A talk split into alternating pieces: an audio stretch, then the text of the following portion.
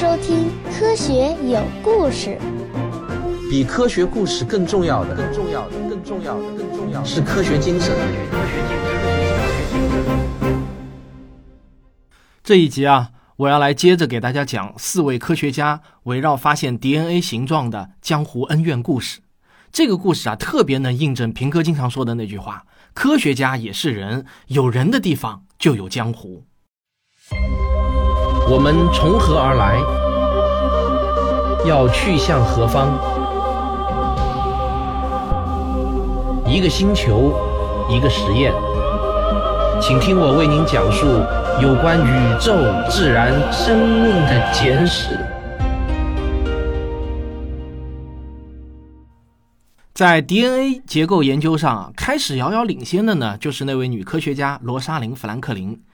当时她的手里握着是最有可能的 DNA 的结构图像，并且啊，她通过 X 射线晶体学得到了一定的印证。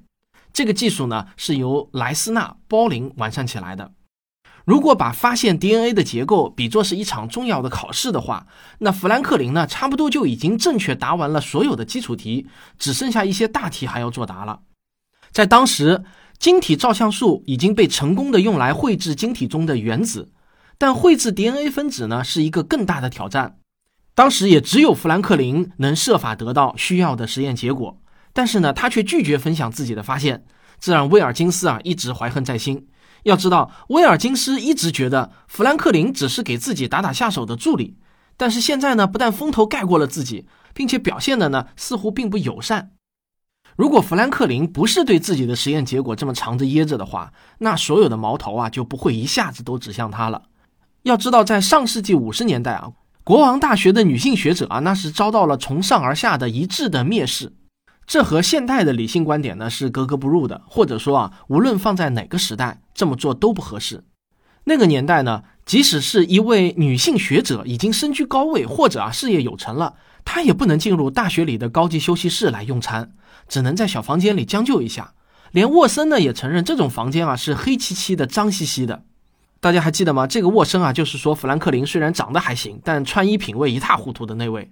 但这还不算什么。对富兰克林来说，最麻烦的是会不断的遭到打压，有的时候呢，甚至是骚扰，因为有三个男人偷偷的算计着要和他共享研究带来的荣誉，他们迫不及待的想要获知富兰克林的研究成果，但是呢，却忘记了最基本的尊重。克里克啊，后来是这样回忆的，他说啊，恐怕我们摆出的姿态都是居高临下，以恩人自居的。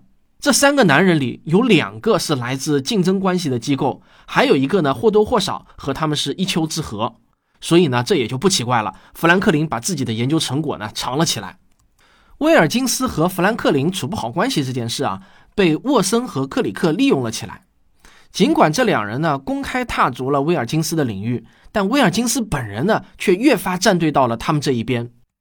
这也并非完全出乎意料。要怪呢，只能怪富兰克林自己对重要事件的处理变得越来越怪异。富兰克林的实验结果就显示啊，DNA 一定是螺旋状的，但是呢，他却对所有人坚持说啊，不是这种形状。明知会让威尔金斯既沮丧又尴尬，但富兰克林啊，一九五二年的夏天，还是在国王学院的物理系里张贴了一张嘲弄的布告，上面写着啊，很遗憾。我们必须在一九五二年七月十八日星期五宣布 DNA 螺旋结构的寿终正寝，希望威尔金斯博士能来致悼词。那这些闹腾的结果啊，就是在一九五三年的一月，威尔金斯给沃森看了富兰克林的图像。富兰克林啊，显然是对此一无所知的，否则呢，他肯定是不会同意的。这件事呢，就极大的推动了沃森的研究的进展。很多年后啊，连沃森自己也承认，这是一次关键的事件。用他自己的话来说呢，就是这使我们的脑子活络了起来。这就有点啊，像考试作弊，看到了标准答案的一半，要再补足另外一半啊，也就不会那么难了。沃森和克里克已经知道了 DNA 分子的基本形状和有关它尺寸的重要的信息，他们在研究上啊也是卯足了干劲，拼命使力。老天呢，似乎啊也是站到了他们这一边。还记得我们上一集说过的，当时美国最有可能赢得竞赛的著名生物学家鲍林吗？当时啊，鲍林本来呢要去英格兰参加一次会议，如果去成了呢，他肯定能够见到威尔金斯。那时候的威尔金斯的心态呢，可能已经不是太正常了。他觉得只要不是富兰克林率先发现 DNA 的形状，那就行。敌人的敌人就是朋友。如果鲍林能早一点知道 DNA 的形状，那诺奖的历史呢，可能也就要改写了。哪知道啊，人算不如天算啊！那时候刚好是麦卡锡时代，鲍林在纽约的伊德维尔德机场过境的时候，居然被关押了起来。这个机场呢，就是现在的肯尼迪国际机场。他的护照呢，也被没收了。什么理由呢？当局啊说他是一名自由主义者，不适合出国旅行。要说克里克和沃森走运的地方呢，还不止于此。鲍林的儿子在卡文迪许实验室工作，这个没心没肺的他呢，一直向两人通报父亲研究的最新进展。我们再说沃森和克里克，他们就怕被对手迎头赶上，也是全身心的扑在了研究上。当时已知 DNA 呢有四种化学成分，分别是腺嘌呤、鸟嘌呤、胞嘧啶和胸腺嘧啶。他们以特定的方式配对，那通过不断的琢磨切成分子形状的硬纸板，沃森和克里克已经弄明白了这些碎片是如何拼接起来的。他们由此呢制成了一个钢结构的模型。这个模型啊是由金属片以螺旋形状组装在一起的。它或许呢是现代科学史上最著名的模型之一了。模型做好以后呢，他们两人呢随即就邀请了威尔金斯、富兰克林以及这个领域的其他专家来鉴赏。只要是对 DNA 领域有一些研究的人，都可以一眼就看出他们解决了这个难题。毫无疑问呢，这是一次对科学精彩的探秘。至于是不是受到了富兰克林图片的启发，那已经无关紧要了。从我看到的材料来看呢，富兰克林从头到尾，直到去世都不知道威尔金斯把自己给卖了。自己的研究成果被拿给了他的死对头看。一九五三年四月二十五日的《自然》杂志刊登了一篇题为《脱氧核糖核酸的结构》的一篇文章。这篇文章呢，仅仅只有九百个英文单词，是由沃森和克里克撰写的。同时刊登的呢，还有分别来自威尔金斯和富兰克林的文章。不过悲催的是啊，富兰克林的文章是放在其他三个人之后的，给人的感觉呢，就是他只是做了一些核实和验证的工作。和这起重大发现的主要贡献者扯不上关系。那时候的世界啊，风起云涌，埃德蒙德·希拉里即将问鼎珠峰，而伊丽莎白二世不久也将皇冠加冕。所以呢，发现生命之谜这件事情啊，显得有一些波澜不惊。他在新闻记事中只是被捎带的提及了一下，其他地方呢，则对他视若罔闻。罗莎琳·富兰克林也没有和其他人共享诺贝尔奖。因为他在一九五八年死于卵巢癌，年仅三十七岁。四年后呢，诺奖颁布，但是呢，我们都知道，诺奖呢只颁给在世的学者。几乎可以肯定啊，富兰克林患上癌症和他常年因为工作过度暴露在 X 射线下是有关系的，而这呢本来是可以避免的。在最近一本颇受好评的有关他的传记中呢，布伦达·马多克斯指出啊，他很少穿防铅的围裙。走在 X 光前呢，也是无所顾忌。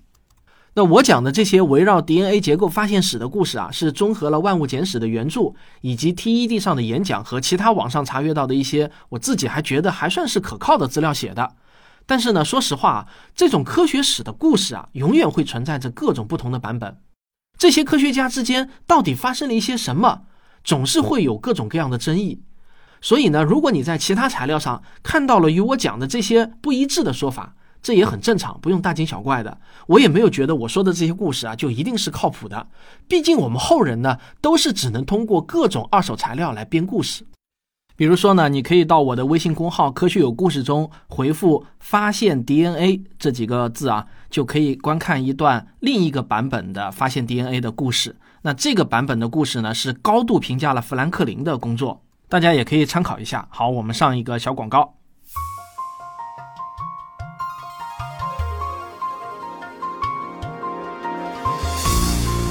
我的收费专辑《环球科学有故事》已经全部更新完毕，五十期正片，若干期听众问答，过去半年前沿的科学新发现，尽在《环球科学有故事》，欢迎订阅。DNA 的双螺旋结构并没有一经公布就轰动了世界。事实上呢，沃森和克里克的发现直到上世纪八十年代才真正得到了证实。就如同克里克在他的一本书中所描述的那样，从可能正确到很可能正确，我们的 DNA 模型用了超过二十五年的时间来证明自己。但是在这之后呢，它的正确性就得到了公认。虽然验证花的时间很长，但科学研究一向秉持的态度就是非同寻常的主张，必须要有非同寻常的证据，也只有这样才能保证科学大厦的稳固。但随着 DNA 结构的公布，科学家们很快就在遗传学上获得了很大的进展。到了1968年，《科学》杂志甚至发表了一篇题为《分子生物学即将成为过去时》这样的一篇文章。他提出了一个让人难以置信，但听上去呢又似乎有点道理的观点：遗传学的研究工作已经接近尾声了。当然，这个观点呢显然是生物学家们自大了。新的研究工作事实上啊才刚开始。即便是到现在，关于 DNA 我们了解的也并不是很多。特别是啊，在 DNA 中有很大一部分看起来啊一点用都没有，这一点呢太让我们摸不着头脑了。百分之九十七的 DNA 似乎没有什么特别的用处，只是一段很长很长的毫无意义的乱码。生物化学家喜欢把它们称为垃圾或者啊非编码 DNA。你只有沿着每一条链，才能不时在这里或者那里发现控制和组织重要功能的部分。这就是奇怪的，一直让人难以捉摸的基因。在科学杂志二零一八年创刊一百二十五周年之际，公布了一百二十五个最具挑战性的科学问题，其中第六十七个问题啊，就是 DNA 中的这些垃圾到底有没有用？我们把 DNA 长链上有确切功能的片段称为基因。更具体一点来说呢，基因就是制造蛋白质的指令。基因发号施令一直呢是规规矩矩、不厌其烦的。从这个意义上来说啊，基因很像是钢琴的琴键，每个琴键呢只能不多不少只发出一个音，虽然单调，但职责明确。而如果把基因结合起来，就像你把琴键组合起来一样，就能创造出无限变化的和弦和旋律。我继续打比方啊，就是如果你组合了所有的琴键，就可以创造出伟大的交响乐。就如同把所有的基因结合起来，就有了人类基因组。那另外一种更常见的理解基因组的方法，是把它看成一本身体指令的手册。这么想的话，染色体就是这本书的章节，而基因呢，就是制作蛋白质的单独指令。撰写指令的单词呢是密码子，组成单词的字母是碱基，碱基就是遗传密码的字母。它由四种核苷酸组成。分别是腺嘌呤、胸腺嘧啶、鸟嘌呤和胞嘧啶。虽然这四种物质起着重要的作用，但是它们的组成呢却并不独特。我举个例子啊，你知道鸟嘌呤这个名字是怎么来的吗？因为啊，鸟嘌呤广泛存在于鸟粪中。众所周知啊，DNA 分子的形状就像一个螺旋形的楼梯，或者呢扭起来的绳梯，这就是著名的双螺旋结构。这种结构的支柱由一种被称为脱氧核糖的糖类组成，整个双螺旋呢则是由核酸组成的。所以啊，DNA 的学名就是脱氧核糖核酸。结构里的阶梯由两个碱基跨越中间的空间相连而成，它们只能以两种方式结合：鸟嘌呤总是与胞嘧啶配对，腺嘌呤总是与胸腺嘧啶配对。如果用字母来写的话呢，就是 G 与 C 配对。A 与 T 配对，这些碱基的出现顺序就构成了 DNA 的密码。人类基因组计划呢，就是为了破解这些密码。DNA 的绝妙之处啊，就在于它的复制方式。当需要生成一个新的 DNA 分子的时候，两条单链就从中间平分开了，就像拉开一件夹克的拉链。然后呢，每条单链都会脱落，去形成新的组合。由于沿着一条单链的每个核苷酸都会与其他特定的核苷酸配对，所以呢，每条单链都可以作为创建新匹配链的模板。如果你的 DNA 只有一条单链，那么你就可以很简单的通过建立必要的组合来重构另一条与之匹配的单链。假设一条单链上的最顶层由鸟嘌呤构成，你就知道匹配链上的最顶层必须是胞嘧啶。像这样一路往下进行核苷酸的配对，最终你就会得到一个新分子的密码。这就是自然界发生的奇妙事情，一眨眼几秒钟的功夫就能完成。虽然啊，它的工程量着实巨大。大多数时候呢，我们的 DNA 都尽职尽责、毫无差池地进行着复制工作。但是偶尔啊，概率大约是百万分之一，生成的核苷酸会放错地方。这种错误啊，就叫单核苷酸多态性，简称为 SNP。生物化学家啊，一般把出错的核苷酸称为 SNP。通常呢，这些 SNP 深埋在非编码的 DNA 片段中，身体也觉察不出它出错了，但身体不时也会对它做出反应。SNP 可能会使你更容易患上某种疾病。不过公平的是呢，它也可能给你带来一些好处，例如更多的保护性色素，使生活在高海拔地区的人生成更多的红细胞等等。日积月累，这些细微的变化就会积累起来，个人也好，人群也罢，特征呢就会越来越明显。在亿万年的演化过程中，DNA 复制的准确度和出错率会达到一种微妙的平衡。如果错误太多的话，身体将不能运作自如。但如果错误太少呢？人的适应性也就会下降。机体在稳定性和创新性上也有着类似的平衡，这种平衡是人类必须的。红细胞的增加可以帮助高海拔地区的人群呼吸和移动起来更轻松，因为红细胞增多后能携带更多的氧气。但是红细胞增多了也会使你的血液变得粘稠。如果红细胞加的太多，那心脏泵血啊，就像用泵来抽石油了。心脏的负担一下子就会加重了，因此呢，高海拔地区的人获得了更高的呼吸效率，但是付出的代价却是心脏病风险的增加。达尔文的自然选择理论就很好的诠释了这些，这套理论也能很好的解释为什么我们是如此的相似。你和我的基因有着百分之零点一的差异，这是由 SNP 造成的。现在啊，你把你的基因和第三个人进行对照。仍然是百分之九十九点九完全一致，但是你和另外一个人的 SNP 的差异又和我是在不同的地方。我们把更多的人拉进来进行比对，你就会发现啊，更多不同的地方的 SNP 差异。我们每一个人的身体里都有着三十二亿个碱基，所以啊，准确的说，并不存在一个标准的人类基因组，每一个人都有每一个人的基因组。但是从宏观上来看，我们所有人的基因却又有着百分之九十九点九是相同的。所以呢，如果盯着基因看，我们每个人都几乎一模一样；但如果盯着 Snip 看，那么我们又可以说，这世界上没有完全一模一样的两个人。哪怕将来克隆人出现了，Snip 也是不可避免的。DNA 在复制的过程中必然会出错。我们现在依然无法解释为什么有那么多数量的 DNA 只是漫无目的的存在。这么说呢，或许会让有些人感到不安，但事实呢，却是生命的目的好像就是为了使 DNA 永存。如果用生物学家马特雷德利的话来说啊，就是他们的存在纯粹只是因为他们擅长自我复制。换句话说，你身上大多数的 DNA 不是为了你，而是为了他们自己而存在的。你是对他有益的机器，而不是他是对你有益的物质。按照道金斯在《自私的基因》中的观点，生命是因为 DNA 的需要而变成了现在的样子。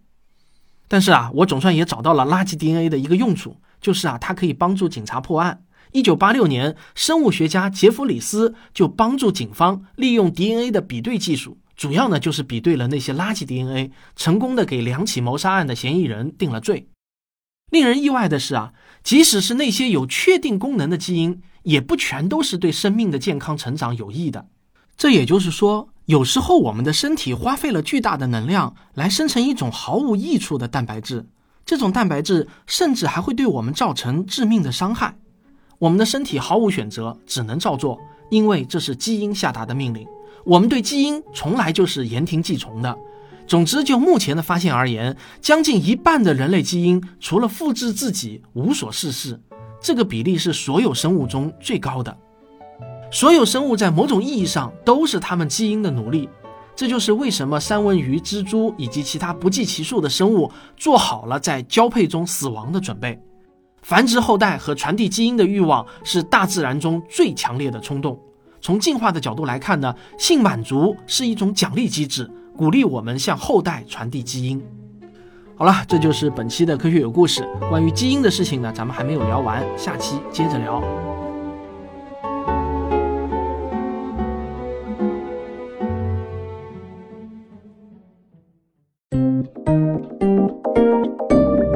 学声音啊，这个眼看的啊，暑期就要到来了，那各种各样针对青少年的活动呢，也会在全国啊如火如荼的展开了。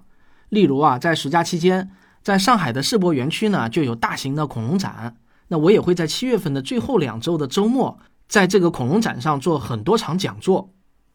大家可以在网上用关键词“上海世博园恐龙展”搜索一下票务信息。如果你想锁定我开讲座的具体时间的话，那你就要关注“科学有故事”的微信公号了。我会在公号中第一时间公布具体讲座的时间。另外呢，这个暑假期间啊，还有上海书展。那这次书展呢，我也会写我的新书做演讲，也欢迎啊书友们前来捧场。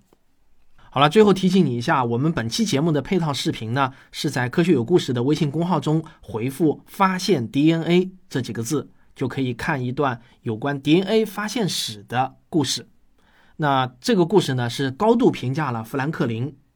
好了，如果你喜欢我的节目，请一定要点一下订阅，这样就可以第一时间收到更新通知了。